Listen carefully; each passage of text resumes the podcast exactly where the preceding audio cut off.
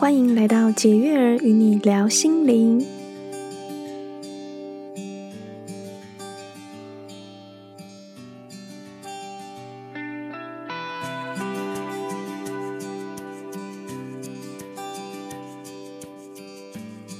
欢迎回到解月儿与你聊心灵，我是 Jessie，我是花花。很快的，我们的自我觉察系列来到了最后一个单元，是的，是我们的静心冥想的主题。对，这一集呢，要来跟大家分享一下我和花花彼此在这个静心冥想上面，嗯，我们有什么样子的收获啊，或是我们怎么做的？嗯嗯嗯。对，那我们先聊聊啊，我们静心冥想跟自我觉察有什么样的关联呢？呃，先跟大家分享我自己好了，因为我自己是有习惯每天都会静心，然后会去呃。冥想的人嘛，所以我觉得透过这一个练习，我觉得就可以用一个更客观的、客观的一个角度啊，去看看自己在当下可能有什么样的念头，或者有什么样的状态浮现，嗯，对，然后去做一个观察跟自我对话。那我觉得这个是一个真的还蛮不错的方式。嗯嗯，那 Jessie 呢？静心冥想跟自我觉察他们的关联，嗯。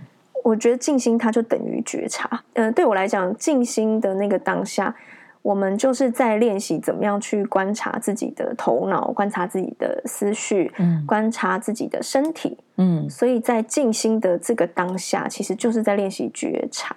嗯，那不管是思绪飘走了十分钟，你才觉察到，还是思绪飘走了那么一两秒，你就觉察到，嗯，它其实就是一个很直接的一个觉察的。嗯，我觉得静心它就是一种觉察，除非你完全没有觉察到自己飘走，但也很难啦。嗯、因为你如果静坐在那边十分钟，嗯，还是会有很多的观察在这这过程当中发现。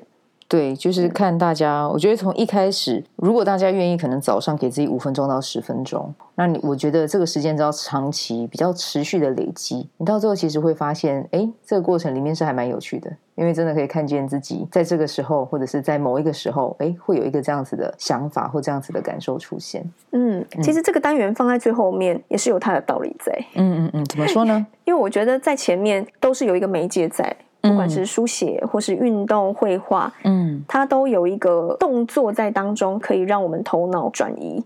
它不是完全就是静在那里的，对。但是对现代人来讲，我觉得要完全安静坐在那边十分钟，嗯，其实有一点挑战性的，嗯，对。嗯，所以如果说前面我们分享的这几集，你有去体验过，嗯，在有工具的这个呃媒介当中，你怎么觉察？慢慢的到。什么事都不做，就只是坐着，嗯，可能可以帮助你更容易进入到这个状态，嗯。所以像花花你，你你都是怎么样开始进行的？进行多久啊？等等。嗯，我比较简单一点啦，我的方法，对、嗯、我就可能就是在早上就一个时间段，就设定好一个时间段是指二十到三十分钟也有可能，十分钟也有可能，五分钟也有可能，我没有局限啊。对，一个时间段的 range 大概就是五到半小时。对，就是看我那一天觉得想要用什么样的方式去开启那一天。如果我想要冥想久一点，那我就冥想久一点。嗯，那如果我觉得短短就可以，那就短短也可以。哦，我没有一个固定的形式这样子。对对对。嗯，那但是我觉得，如果听众有想要试呃尝试看看静坐冥想，那。平常如果还没有习惯的话，我觉得我还蛮建议大家，就是可以上 YouTube 去找一些音乐来作为一个辅助。所以你就打静心或者是冥想音乐，嗯，其实出来就会蛮多音乐，你可以选一个自己觉得舒服的。嗯，现在蛮多的。对啊，对啊，就开始去做这样子的练习。嗯，那我觉得用自己觉得舒服，然后可以持续下去的方式开始。嗯嗯嗯嗯嗯，这是我自己比较常做的一个方式了。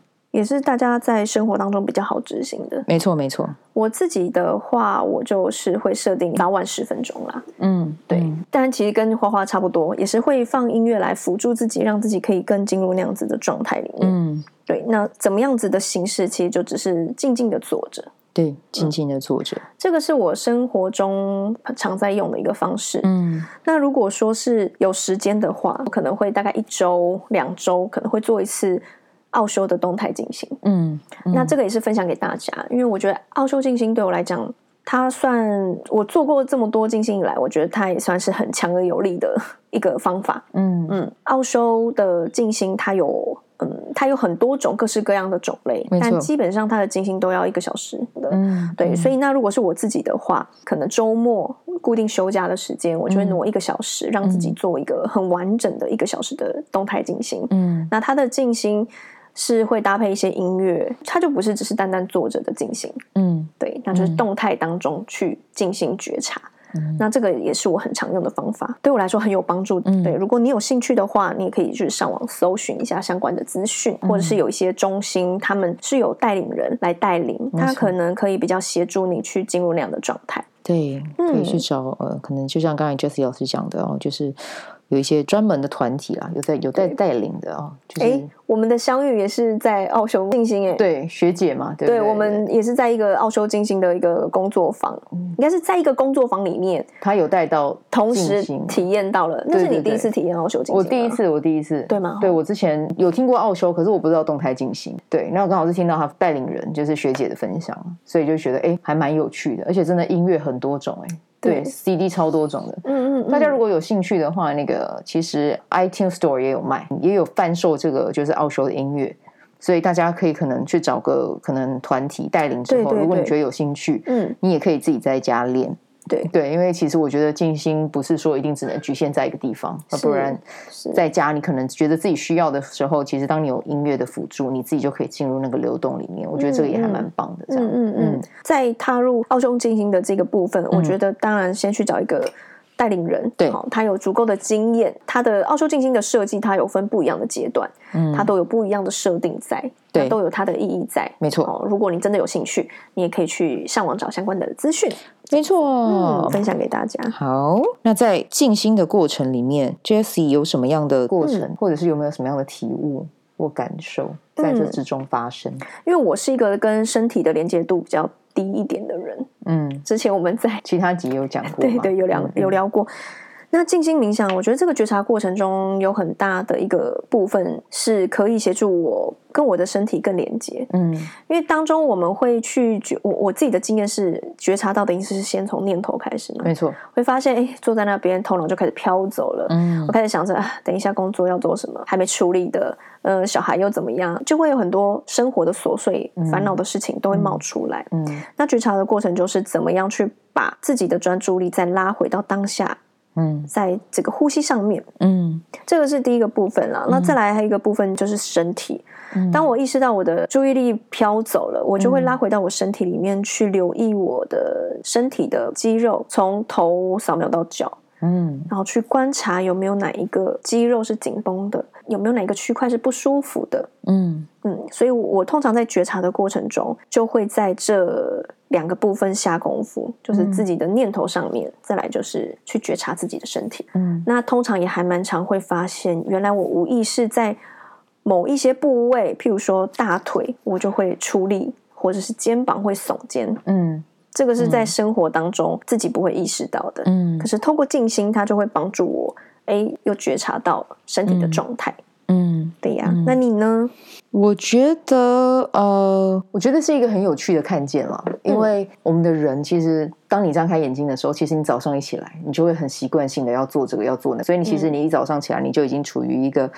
想备战状态好像比较紧绷啦，但是就是一个就是会有一种呃目的性，知道我要干嘛，我要干嘛。嗯，那我觉得在静心的静心冥想的过程里面，它很像就是一个把你原有的机制阻断的一个过程，你就是要变成要坐在那里。嗯嗯嗯、对，所以坐在那边的时候，当你从有原本要动的状态，然后变成坐的状态的时候，会有一些不习惯。那当然，如果像我，因为我冥想比较久一点，这样的状态可能会随着冥想的时间累积的越来越多，这样的情况可能会少一些。可是如果像听众朋友，你们是一刚开始决定要把这件事情纳到你们的可能清晨的时光中，或者是睡前的时光中，这个对你们多多少少可能会有一点点不习惯，嗯，甚至在闭眼或者是静下来的时候，你们可能在那样子的状态里面，可能就会开始想着，呃，我在干嘛？会有不安全感。我在哪里？对，为什么我要这样？嗯、当然，我刚才跟你们分享的这样子的阶段，我也有过哦。嗯、可是当我这样子经历过后，我再往回看，我可以发现我，我我可以更好的跟自己很像去当朋友。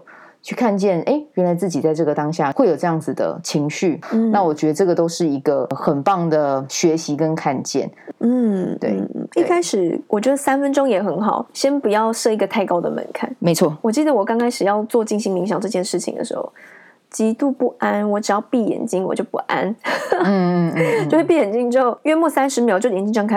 再再闭眼睛，再 过三十秒又想睁开，嗯对。可是我觉得，当你能够越来越习惯，然后越来越能够好好的跟自己相处，好好的独处，嗯，我觉得会慢慢的越来越进入状况了。没错，对。但千万不要一开始在不适应的时候就马上放弃了，对，我觉得会比较可惜。也许你可以，即便一分钟。开始三分钟都可以，嗯，先不求长，就是可以先做一个尝试，这样子。没错，没错，嗯，大家可以试着享受一下这个过程啊。而且我觉得你在做冥想之前，下一个意念也是很重要的。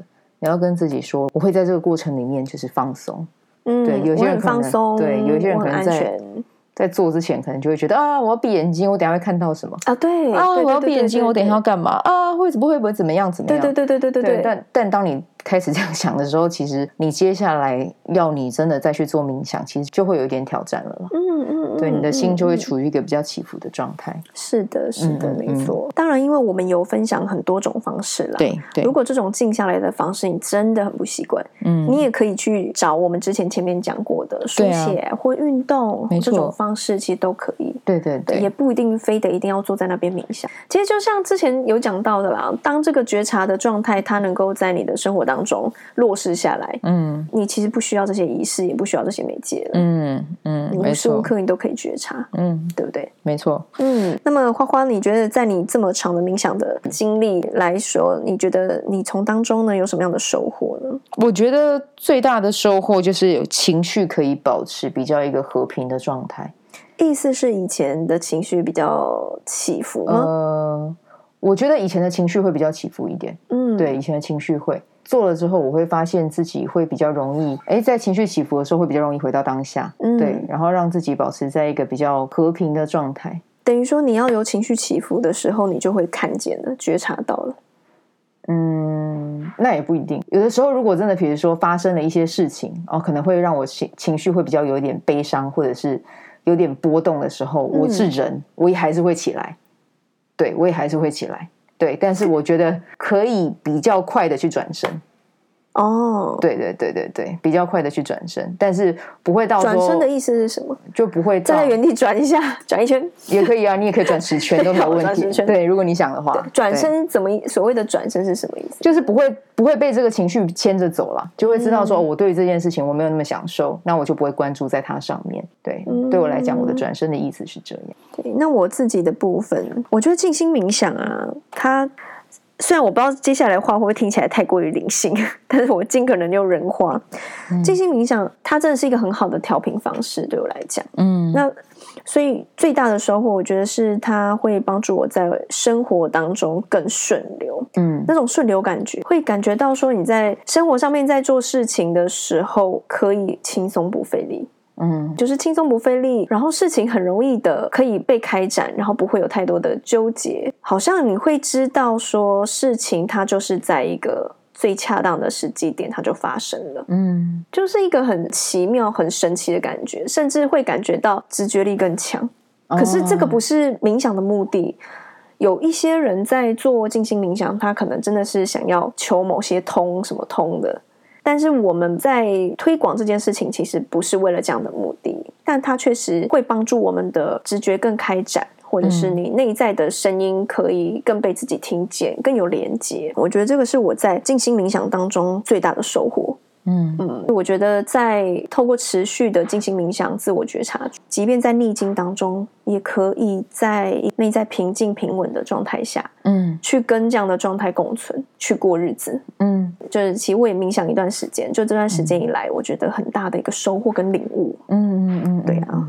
嗯，看来我们两个都对静心冥想非常有感觉。是啊，对对对，所以大家如果有兴趣的话，真的已经有两个人给你推荐了。其实冥想这件事情，如果大家上网 Google，其实也不是只有我们两个在讲，嗯，很多人都会讲冥想的好处。哎，对，对啊，很多人成功人士都有冥想的习惯。没错，所以你把冥想这件事情纳进来，不只是对自我觉察有注意，那另外一件事情是对你的情绪。对你的身体健康也是有正正向意义的。那我相信这相信静心冥想，它对我们人，它就是会有一个呃正向的影呃影响，影响了。对，嗯嗯嗯，所以养成一个习惯，最起码来做个几个月一两个月下来，然后你再去观察自己。嗯，对，我相信一定会很有收获。嗯嗯嗯嗯。在疫情爆发，但台湾那时候还没有那么严重，对，内观中心还是可以报名的情况下，对，整个是爆满的程度比以往还要，你知道，就是抢那个名额抢的更激烈。所以我相信，透过就是遇到困境，转而去追求内在平静的人，其实越来越多了。是啊，所以其实静心冥想，它已经不再是所谓的什么身心圈或什么圈不圈的事情了。我觉得它已经真的是生而为人都需要去尝试的一件事情。对啊，对啊，嗯、而且现在也有很多台湾，我不确定有没有了，但是我知道国外已经有，比如说像小学啊，或者是。印度也有小学啦，我记得我有看过相关报道，他们把冥想这件事情放在他们的课纲里面，非常棒。对啊，对啊，就是让小朋友，因为其实小朋友很单纯，他们去接触冥想，他们不会想说啊，我蛋姐看美快点三回 啊，对，对他们不会想这些，就是就是叫他们放空，哎，叫他们放空，他们说不定更开心，因为他们可能还蛮常保持放空的状态。我女儿的幼稚园就有教大家。静心就有教大家静心吗？他回来跟我们分享说，老师有说静心七部曲，嗯、他就把静心的七个步骤念出来给我听。啊、哦，好棒哦！然后我就说，哎，你们学校老师竟然会教这个哦？他说，对，老师说静心是要让我们大家冷静一下。嗯，他那时候才中班，可是我觉得非常棒哎。嗯，对，这是一个很棒，从小就 从小就协助他们养成这个很棒的习惯，这样子。嗯嗯嗯，Good。对啊，就推荐给大家啦。嗯，那这边呢，我们要分享小练习。听众假设听一听，觉得哇，我我很想试试看。嗯，我觉得可以怎么做？嗯，呃，会建议大家啦。如果你是，嗯、当然你是已经有冥想习惯的人，那就很棒，继续的保持下去，好不好？嗯嗯，嗯。那如果你还没有开始的话呢，我觉得可以建议大家，就是可以让自己在一个安静的空间，然后但是呢，先讲哦，不用把灯关到全暗。不用不用，就是那个可以白天做嘛？对啊，对对，什么时候做都可以。很多人都会冥想，就是我是不是要把眼睛闭上？我灯是不是都要关掉？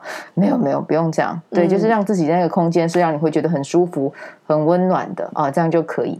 那如果你都没有做过呢？我觉得你，我会建议你一开始就先让自己安静的待在一个位置上就好。嗯，对。那眼睛有没有闭上？其实我都觉得没有关系。你就是让自己先习惯这样子安静，可能五分钟、十分钟。你们可能会觉得这样安静很简单哦。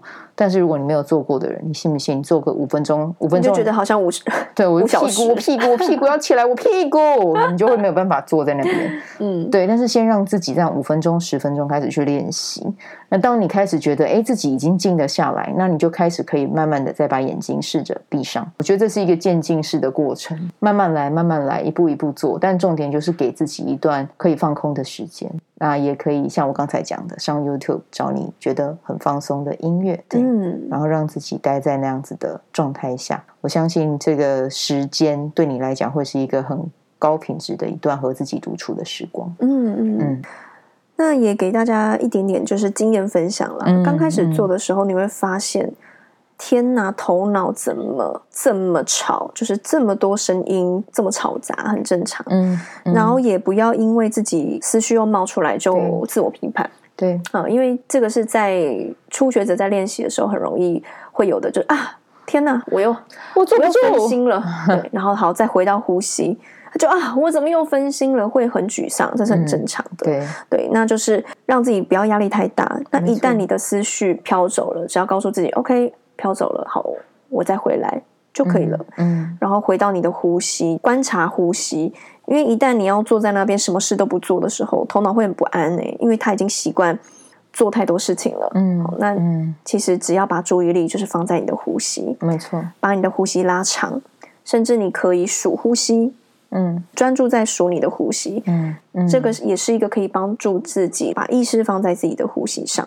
没错，对，先从这样子开始就可以了。那当然，如果说对于一些朋友已经开始练习，然后也已经渐渐习惯了，你可以再去把更多的意识放在身体上，去观察自己的身体，循序渐进。嗯，对，用自己喜欢的方式，这样子。没错，嗯，任何的习惯都是请以自己喜欢的方式开始，因为只有这样，你才有办法做得久。是的，对，那我们的哇，自我觉察系列已经告一个段落了。是的，我们这五集非常系列，嗯，对，已经圆满，圆满的圆满的告一个段落，要再迈向下一个章节。这样，那我们下一个章节会进到什么样的内容呢？嗯、我们接下来呢，就会跟大家分享到 Aura-Soma 这个系统哦、嗯，因为这个系统呢，它也是我们节约心理美学在分享的。店里面也有放一套彩油，我们不止彩油，我们连课程对，对不对？对，服务都有融入 Aura-Soma 这个系统。嗯，对对对，所以真的是有很多可以跟大家一起分享、一起 share 的。Jessie 也是有去上过课嘛？对，就是我本身是有经过英国那边认证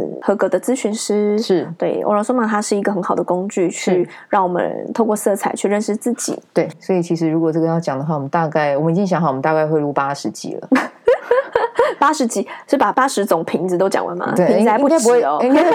瓶子对，我们不会到讲这么细，但是我们真的有很多可以分享。嗯，对，那也欢迎大家就是期待我们下一集的内容哦，会非常的精彩。然后大家如果对于这个系统有兴趣的话。因为它是来自英国，英国对，那它也来自英国，然后它也有，我觉得它的品牌故事也是非常值得拿出来跟大家分享，还有创办人嘛，是的，没错。对，那这边的话，嗯、下一次我们下一集都会很用很轻松愉快，嗯、但是又很完整的方式来跟你介绍它。没错，嗯、也感谢大家今天的收听，谢谢，那我们就下周再见喽。好，拜拜，拜拜。